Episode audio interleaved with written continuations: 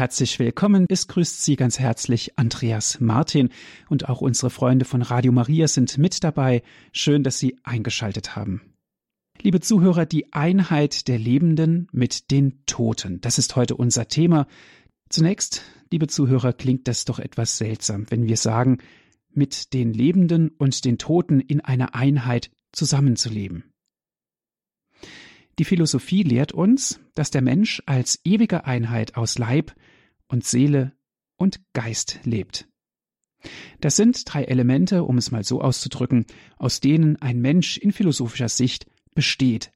Aber mit der Seele und dem Geist ist das so eine Sache, gerade wenn wir daran denken, wenn unser eigenes Lebensende uns kurz vor Augen steht und wir hinübergeführt werden in die ewige Herrlichkeit. Denn genau das ist unser Glaube. Nun stellt sich uns auch dann direkt im Anschluss die Frage, wie kann man denn eine Einheit der Lebenden und mit den Toten sein? Wie geht das denn überhaupt? Darum geht es hier in unserer Sendung hier bei Radio Horeb. Einen Fachmann haben wir dazu eingeladen aus der Schweiz. Es ist Andreas Fuchs. Ich darf Sie ganz herzlich begrüßen. Ja, grüß Gott. Herr Pfarrer Fuchs, die Einheit der Lebenden mit den Toten, das ist natürlich so eine Sache. Es klingt doch zunächst ein bisschen abstrakt. Ich habe es angekündigt. Wie kann das denn sein, dass wir mit den Toten, die eigentlich für uns gar nicht mehr sichtbar sind, in einer Einheit leben können? Gut, das ist natürlich in erster Linie deswegen, weil sie zwar dem Leib nach tot sind, aber, so wie unser Glaube uns sagt, eben die Seele weiter lebt. Äh, das heißt, wir glauben, dass sie zwar für diese irdische Welt gestorben sind, aber dass wenn sie in Freundschaft mit Gott gelebt haben, in Freundschaft mit Gott oder wie man auch sagt, in der Gnade Gottes gestorben sind, dass ihre Seele eben entweder verherrlicht ist, bereits im Himmel, oder dass ihre Seele noch geläutert, gereinigt wird, aber dass sie eben leben und dass wir so eine Gemeinschaft der Heiligen, wie wir auch im Credo, im Glaubensbekenntnis beten, äh, bilden. Das heißt, dass wir eben so gar nicht getrennt werden oder äh, auf eine gewisse Weise getrennt werden, aber im Glauben, in diesem Geheimnis der Gemeinschaft der Glaubenden und Gläubigen, im Gemeinschaft in, äh, der Heiligen eben verbunden sind. Daher können wir schon eben diese Einheit der Lebenden mit den Toten auch bekennen. Mhm. Herr Fuchs, wenn wir ja über die Einheit der Lebenden mit den Toten sprechen, müssten wir uns doch eigentlich erst noch mal vor Augen führen, was ist überhaupt für uns der Tod aus christlichem Verständnis heraus?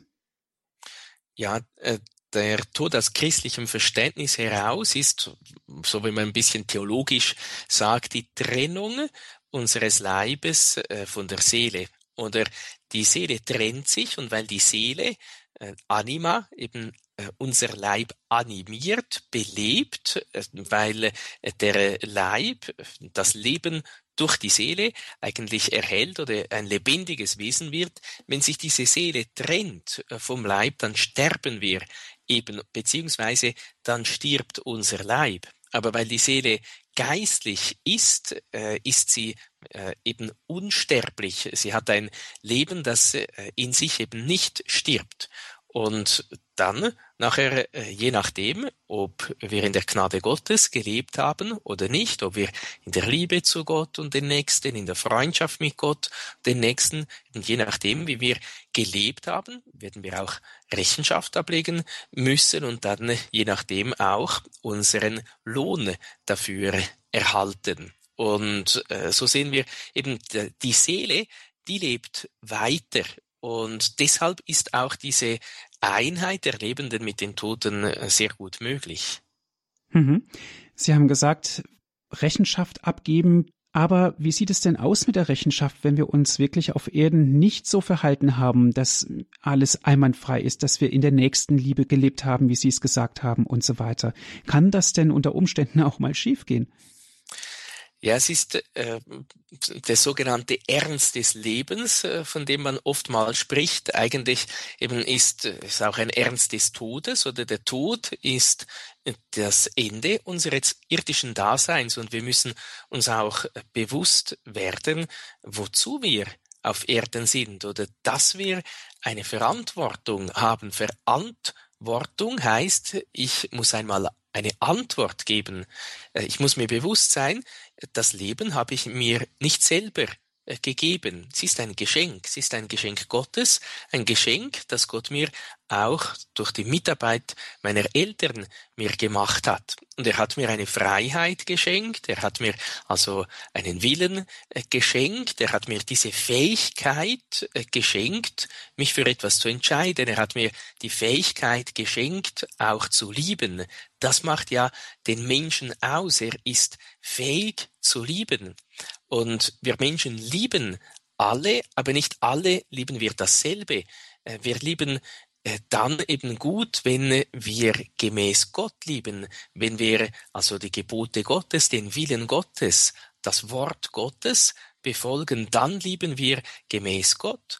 Und Jesus selber hat das so äh, verheißen Nehmen wir zum Beispiel das Gleichnis von den äh, fünf Talenten, äh, fünf, zwei und ein Talent. Äh, und da ist auch der Auftrag, dass äh, diese Menschen äh, da mit diesen Talenten wirken und sie empfangen dann auch den Lohn. Jener, der fünf Talente äh, dazu gewonnen hat, insgesamt dann eben zehn Talente hat, eben der bekommt einen Lohn. Komm, nimm teil an der Freude deines Herrn. Du warst ein guter und tüchtiger Diener. So heißt es auch beim äh, zweiten. Und äh, so beim dritten, den ein Talent erhalten hat, aber Angst hatte, nicht damit gewirtschaftet hat, diese Talente, diese Gaben, diese Befähigungen, diese Geschenke Gottes nicht eingesetzt hat, nicht gut gebraucht hat, dem sagt Gott eben auch, das scheint uns vielleicht auch ein bisschen hart, äh, du bist ein fauler und nichtsnutziger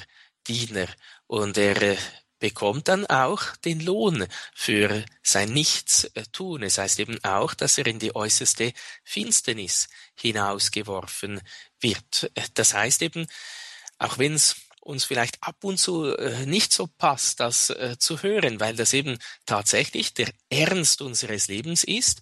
Wir müssen uns bewusst sein, wie wir auch im Katechismus äh, auf der ersten Seite, auch im neuen Jugend äh, im Jugendkatechismus lesen, wozu sind wir auf Erden? Wir sind auf Erden, um Gott zu erkennen, um ihm zu lieben, um ihm zu dienen und so in den Himmel zu gelangen. Wir sind berufen, alle Menschen sind berufen zu dieser innigsten äh, Gemeinschaft mit Gott, aber da Gott Liebe ist, kann er niemanden zwingen, bei ihm zu sein. Wir erreichen ihn durch unsere freie Entscheidung, durch die Entscheidung, ich möchte wirklich äh, Gott lieben, ich möchte das Gute tun, ich möchte das tun, was er sagt. Und wenn wir wirklich uns so auf das Wahre, auf das Gute, auf Gott, der der Wahre, der Gute schlechthin ist, ausrichten, dann äh, werden wir auch den Lohn empfangen für unser Gutes tun. Wenn wir uns nur um uns selber kümmern und nicht um die Gebote Gottes kümmern, nicht um die Liebe bemühen, nur im Egoismus leben, dann sagt äh, Jesus eben, dann äh, müssen wir uns bewusst sein, dass wir Gefahr laufen, unser äh, letztes Ziel, unser wichtigstes Ziel, das ewige Ziel, die Ewigkeit auch äh, eben äh, nicht gut eben zu absolvieren oder so ein bisschen ähm, oder besser gesagt, dass wir unser ewiges Ziel verfehlen, dass wir äh, eben nicht unsere ewige Glückseligkeit dann erhalten werden. Mhm. Herr Frau Fuchs, wir sind dazu beauftragt, auch Gottes Willen zu tun und das Gute zu tun hier auf der Erde, um dann das ewige Himmelreich zu empfangen. Ist denn unser Dienst hier wirklich nur eine Vorstufe des Himmels? Gut, man kann das ein bisschen verschieden sehen. Die einen sagen auch, ja, der Himmel beginnt hier schon auf Erden. In einer gewissen Weise ja, weil wir das Leben Gottes durch die Taufe ja wirklich schon in uns haben. Christus lebt in uns durch die Taufe. Und wenn wir in dieser Gnade Gottes, in dieser Liebe Gottes bleiben, dann äh, lebt er weiterhin, sagt er sogar selber, Jesus, wer mich liebt, der befolgt mein Wort und wir werden kommen und bei ihm wohnen. Also eben beständig bleiben, im Herzen des Menschen bleiben und dort wohnen. Und gerade an den Heiligen sehen wir ja auch, wozu dann der Mensch fähig ist oder wie Gott wirkt im Herzen, im Leben eines Menschen, der eben sein Herz auftut. Insofern äh, kann man so in diesem Sinn nicht einfach sagen, ja gut, wir sind jetzt hier und müssen diese Probezeit da absitzen, so wie im Wartezimmer und es ist so ziemlich öd und langweilig und dann endlich darauf warten, bis der liebe Gott dann das Tor des Himmels auftut. Das wäre ähm, ein bisschen ein schlechtes Bild äh, für unser Leben. Nein, Bestimmt, wir sind in der Prüfungszeit. Gott prüft uns. Er möchte, dass wir reifen, dass wir wachsen in der Liebe zu ihm. Aber äh, wie so die Theologie sagt, das schon und noch nicht. Eben, wir haben schon Anteil am Leben Gottes, aber noch nicht in Fülle. Äh, Jesus lebt schon in uns, aber äh, noch nicht in seiner ganzen Herrlichkeit. Wir sind schon in der Liebe verwurzelt, aber wir gehen noch nicht ganz in ihr auf. Also äh, eben das ewige Leben kann man schon auch sagen, eben hat wirklich mit der Einwohnung Gottes in unseren Herzen in der Taufe begonnen und es kommt dann ganz zur Fülle, eben wenn wir dieser großen Gnade entsprechen, einmal äh, in der Ewigkeit des Himmels. Also nur jetzt eben so, äh, dass die Erde als Wartezimmer für äh, dann den Einlass zu sehen, das wäre äh, schon ein bisschen zu wenig. Das motiviert ja auch niemanden wirklich auch das Gute äh, zu tun. Äh, das wäre eine falsche Sicht des Lebens.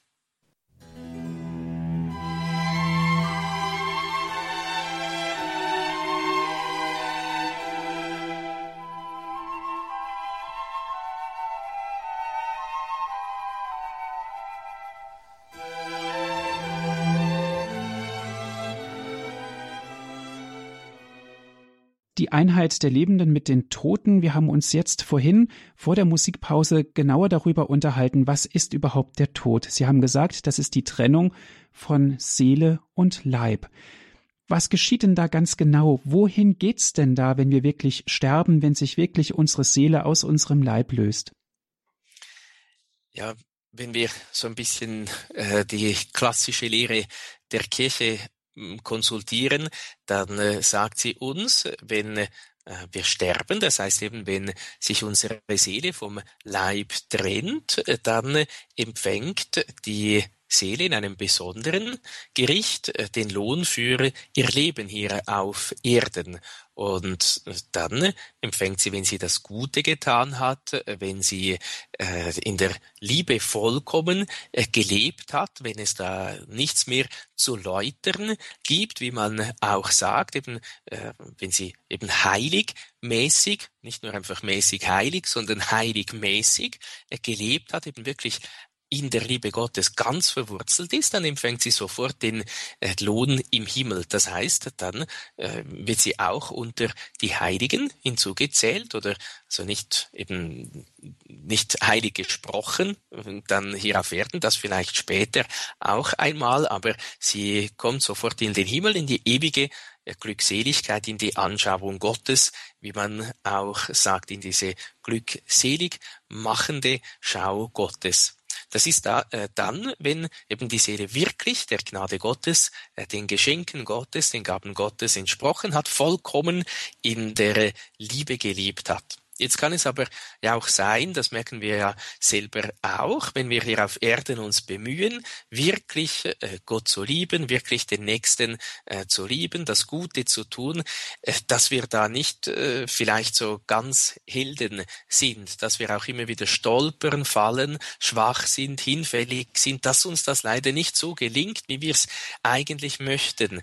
Das heißt, dass wir diese Liebe zu Gott und den Nächsten noch nicht vollkommen haben dass die noch gereinigt, geläutert äh, werden muss. Und dann kommt äh, die Seele eben äh, dort in den Läuterungszustand, ins Purgatorium, wie man auch sagt, äh, beziehungsweise äh, ins Fegfeuer, wie unser deutscher Ausdruck dafür ist. Das heißt eben, äh, es ist ein Zustand der Läuterung, der Reinigung, das, was eben noch nicht vollkommen in der Liebe ist, das wird geläutert und gereinigt, bis dann die Seele eben auch in den Himmel gelangen kann, weil Jesus selber in der Heiligen Schrift sagt, dass eben niemand, der nicht wirklich rein ist, gereinigt, ganz rein in der Liebe Gottes, eben diese Liebe Gottes ganz rein im Herzen trägt, äh, Gott schauen kann.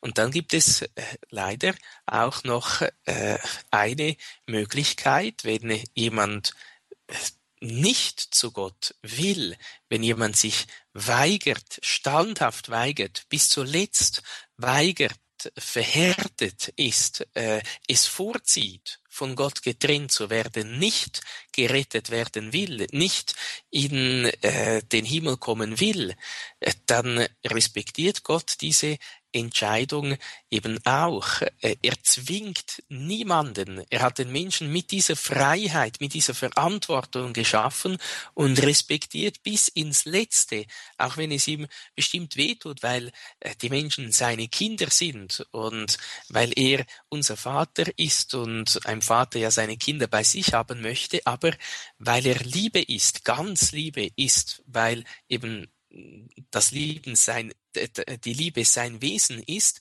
deshalb respektiert er auch jemanden, der sagt, ich will nicht zu Gott gelangen und dann wird er auf äh, ewig getrennt äh, von Gott. Wohin geht's nach dem Tod? Ich stelle die Frage deshalb, weil es ist für uns ganz schwierig nachzuvollziehen, wenn wir die Frage stellen, wie können wir denn hier auf der Erde in der Einheit mit den Toten leben? Ja, die äh, eben die Einheit mit den Toten, äh, die ist gemeint in diesen beiden ersten äh, Fällen, die äh, wir geschaut haben. Eben, wir, die, die Kirche umfasst ja auch drei sogenannte Stände, wie, die, wie das Credo sagt, wie auch sehr schön das Konzil, einen ganzen Abschnitt eigentlich der der Konstitution Lumen Gentium über die Kirche gewidmet hat. Und da heißt es auch, möchte das vielleicht auch kurz vorlesen, bei der Nummer 49, heißt es da, bis also der Herr kommt in seiner Majestät und alle Engel mit ihm und nach der Vernichtung des Todes ihm alles unterworfen sein wird, pilgern die einen von seinen Jüngern auf Erden, die anderen sind aus diesem Leben geschieden und werden gereinigt, wieder andere sind verherrlicht und schauen klar den dreieinen Gott selbst, wie er ist. Also es werden äh, einerseits genannt die Gläubigen hier auf Erden, das nennt man auch die streitende oder die kämpfende Kirche. Dann die Seelen im Fegfeuer, die leidende Kirche, eben diese, die gereinigt werden und schlussendlich die Heiligen im Himmel, die triumphierende, die verherrlichte Kirche. Es steht äh, niemandem von uns Menschen zu, zu richten, äh, wer jetzt nach dem Tod wohin gelangt. Die Kirche stellt lediglich fest, wenn jemand in äh, Glaube, Hoffnung, Liebe gelebt hat, wenn jemand die Liebe vollkommen im Herzen hatte, wenn er die sogenannten Tugenden, Gerechtigkeit, Klugheit, äh, Mäßigung und alle anderen äh, Tugenden gut gelebt hat, dass er dann eben unter die Heiligen aufgenommen wird, dass er eben sicher im Himmel verherrlicht wird. Sie macht keine Heiligen, aber sie stellt die Heiligkeit, die Gott geschenkt hat, fest. Äh, über äh, die anderen äh, beiden Möglichkeiten spricht die Kirche sich nicht aus. Sie hat äh, noch bei äh, niemandem festgestellt, äh, so wie sie eben die Heiligkeit festgestellt hat, dass jemand jetzt auf ewig verloren wäre. Deshalb äh, dürfen wir auch immer beten und hoffen, eben sind wir auch in Einheit äh, mit äh, diesen Toten. Also eben, wir dürfen äh, uns bewusst sein, die Kirche ist nicht nur einfach diese paar Menschen hier auf Erden, die auch zur Kirche gehören. Aber das ist nicht die ganze Kirche. Das ist ein Teil und sogar eigentlich noch der kleinste Teil. Die Kirche umfasst eben auch die Seelen im Fegfeuer. Sie umfasst auch die Heiligen im Himmel. Wir sind eine wunderbare Einheit. Und es ist äh, eben so, sind das, die sind alles Dinge des Glaubens. Und wir müssen uns auch bewusst sein, der Glaube ist ein Geschenk Gottes, eine übernatürliche Gabe, eine übernatürliche Tugend. Gott schenkt die Kraft, das für wahr zu halten. Gott schenkt die Kraft, aus dem zu leben. Ich betone das nur, äh, weil das eben wichtig ist, gerade bei diesen äh, Dingen. Da können wir ja vielfach äh, nichts eben begreifen, mit unserem Verstand erörtern. Das ist wirklich eben Geheimnis des Glaubens. Das kann niemand uns aufschließen, eben außer Gott selber. Er hat es uns kundgetan durch Jesus und er schenkt uns diesen Glauben durch die Kirche. Und deshalb nehmen wir das gläubig an, weil Gott es uns so äh, gesagt hat. Und wir glauben eben, dass es ist kein Gefühl. Je nachdem äh, spüren äh, die, die Fürsprache der Heiligen merken wir das auch wie in einer bestimmten Weise leibhaft, aber diese Einheit der Lebenden mit den Toten, äh, diese drei Stände der Kirche, dass wir da vereint sind mit den armen Seelen, mit den Heiligen im Himmel, das ist kein, keine Sache einfach des Gespürs, äh, des Fühlens, sondern es ist ein Geheimnis des Glaubens. Mhm. Das heißt also ganz klar, wir dürfen uns nicht hier auf der Erde als Unikat, vielleicht sogar auch als Egoist sehen, sondern wir leben in einer Gemeinschaft und dass die Toten, unsere Lieben, die von uns gegangen sind, noch genauso bei uns sind, wie wir jetzt hier auf der Erde gemeinsam hier leben. Ja, oftmals äh, haben wir ja vielleicht auch ein bisschen das Gefühl, dass äh, wir der, der Mittelpunkt der ganzen Welt, vielleicht auch der Mittelpunkt der äh, Kirche sind und nehmen uns oftmals vielleicht schon ein bisschen zu allzu wichtig, äh, denn eben wir sind nur ein kleiner Teil äh, der Kirche. Äh, wir, wir fügen uns ein in diese große Gemeinschaft der Kirche und es gibt auch niemand von uns, der sich das Leben selber geschenkt hat. Es gibt niemanden von uns, der sich den Glauben selber geschenkt hat. Es gibt niemand von uns, der als Christ alleine äh, leben kann. Christ kann man eigentlich nur in Gemeinschaft sein ein Egoist Christ, äh, den, der ist kein Christ mehr, äh, weil er eben nicht mehr in dieser Gemeinschaft der Heiligen, einerseits der Gläubigen hier auf Erden und andererseits dann eben auch mit den Verstorbenen ist. Wir sind immer Gemeinschaft.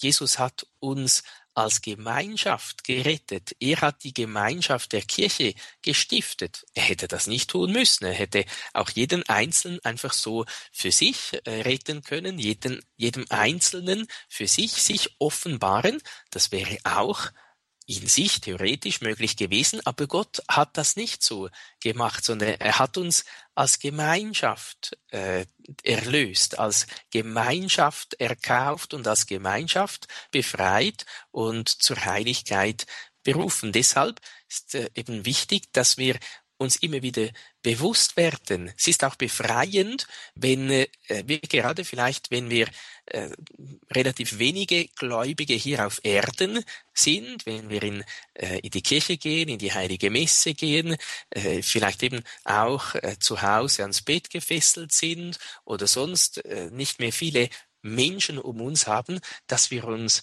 bewusst werden dürfen, ich bin nicht allein. Ich bin in dieser großen Gemeinschaft der Gläubigen, einerseits eben der weltweiten Gemeinschaft, hier der Gläubigen auf Erden, aber eben ja nicht zu vergessen, auch äh, der Heiligen im Himmel und der Seelen äh, im Fegfeuer.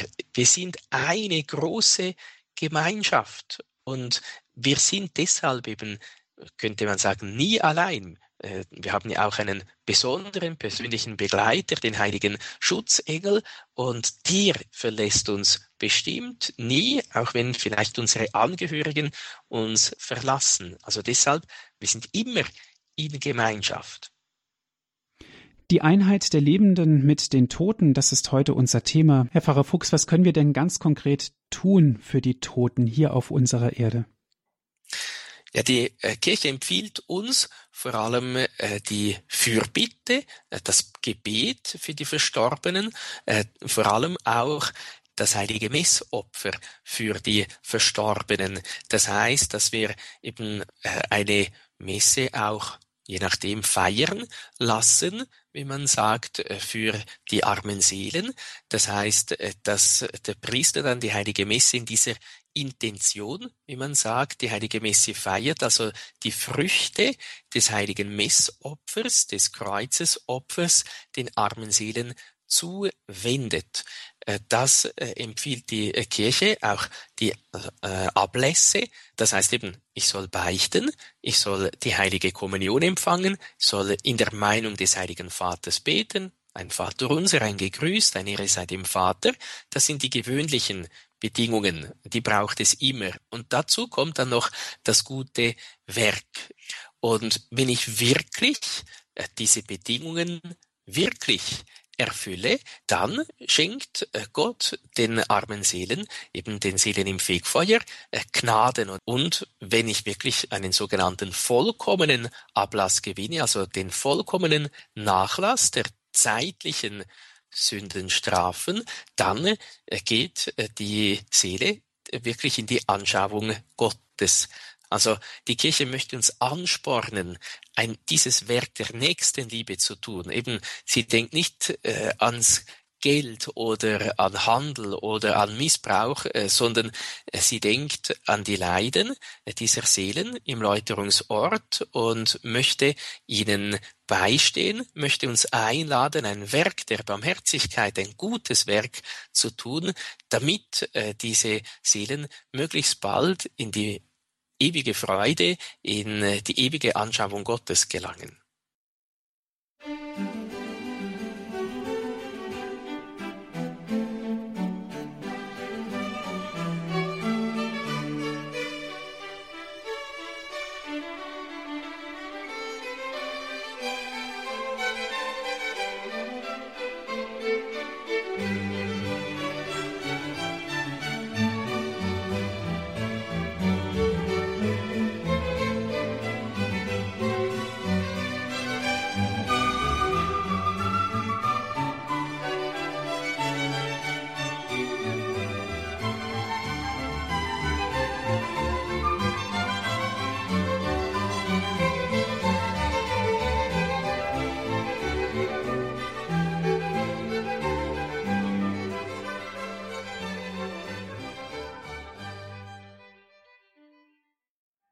Die Einheit der Lebenden mit den Toten.